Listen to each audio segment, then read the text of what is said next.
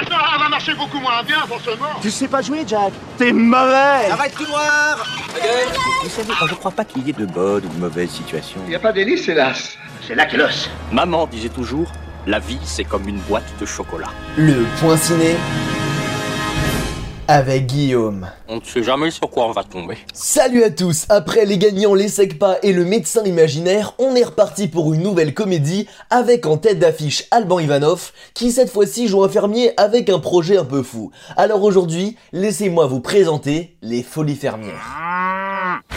Je vais procéder à la vente de tous vos biens. Je vous laisse encore deux mois. 6, 2, 4, 2. Qu'est-ce que tu peux faire en deux mois? Je sais pas. euh, Rien. Tu peux rien faire Mesdames et messieurs, je vous demande d'accueillir la grande Bonnie Starlight. J'ai quelque chose à vous proposer. Ah bon? Bah, vous travaillez dans quel domaine? Un élevage de vaches laitières. David est un jeune paysan du Cantal. Il s'en sort plutôt difficilement, comme la plupart des paysans aujourd'hui, et sait qu'il faut absolument trouver une solution pour que son exploitation ne fasse pas faillite. C'est-à-dire que sa ferme euh, ferme.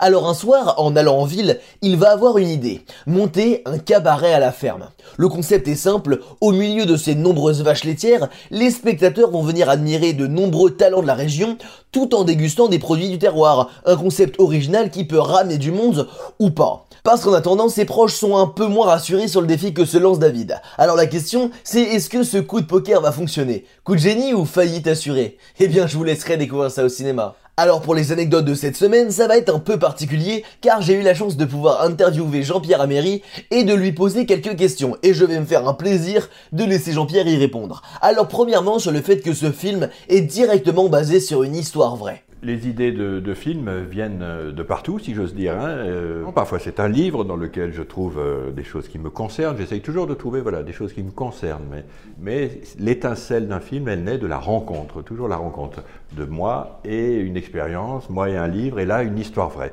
Je la découvre en janvier 2018 dans un reportage à la télévision. Ce jeune agriculteur en 2015 qui est au bord de la faillite et qui a l'idée de faire un cabaret à la ferme pour sauver la ferme, pas pour faire autre chose. Coup de cœur absolu, quoi. Immédiatement, je sais qu'il y a une histoire magnifique. Et j'ai vu qu'en effet, il y avait un personnage de cinéma, parce que c'est un personnage qui va devoir lutter contre l'adversité.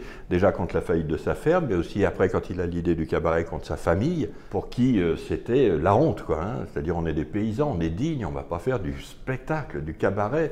Et donc, j'ai senti, voilà, je pouvais presque me projeter comme ça dans son, dans son histoire. La situation des fermiers aujourd'hui est un sujet central dans son film, un sujet qui a fortement marqué le réalisateur. Terrible, hein, euh, la plupart du, temps, ils sont comme on le voyait dans le très beau film Au nom de la terre, avec Guillaume Canet, une histoire vraie également. Ils sont euh, poussés à l'intensivité, à investir davantage et se retrouvent souvent surendettés. En plus, euh, ce qui participe, euh, parce que c'est terrible, on dit que c'est entre 250 et 300 suicides d'agriculteurs par an, donc c'est énorme. C'est 27 exploitations qui ferment par jour, donc c'est quand même un, un métier, quoi, hein, quand même très en danger. Hein. J'ai été content avec ce film de pouvoir donner une autre image, quand même, hein, de, de- des agriculteurs, une image positive de quelqu'un qui, comme tout le monde, a des difficultés, mais, mais essaye de faire plaisir aux autres par le spectacle. Là où je rejoins, moi, c'est que ma vie, c'est le spectacle, hein, c'est le cinéma.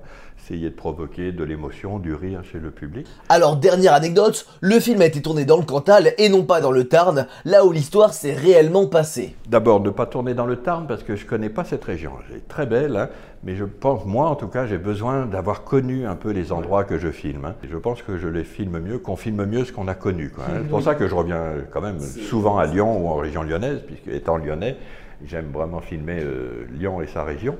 Et là, dès le scénario, j'ai vu ces grands paysages parce que je voulais donner au film un côté western. hein. Il y a quand même euh, les grands paysages, le cow-boy Alban Ivanov qui veut sauver son ranch, la fille euh, un peu de mauvaise vie qui va se révéler être très tendre comme dans les westerns de John Ford et avoir un grand cœur, la fiancée un peu esselée, la, la maman, le grand-père le grand-père irascible. Il y avait vraiment quelque chose de la communauté à la John Ford.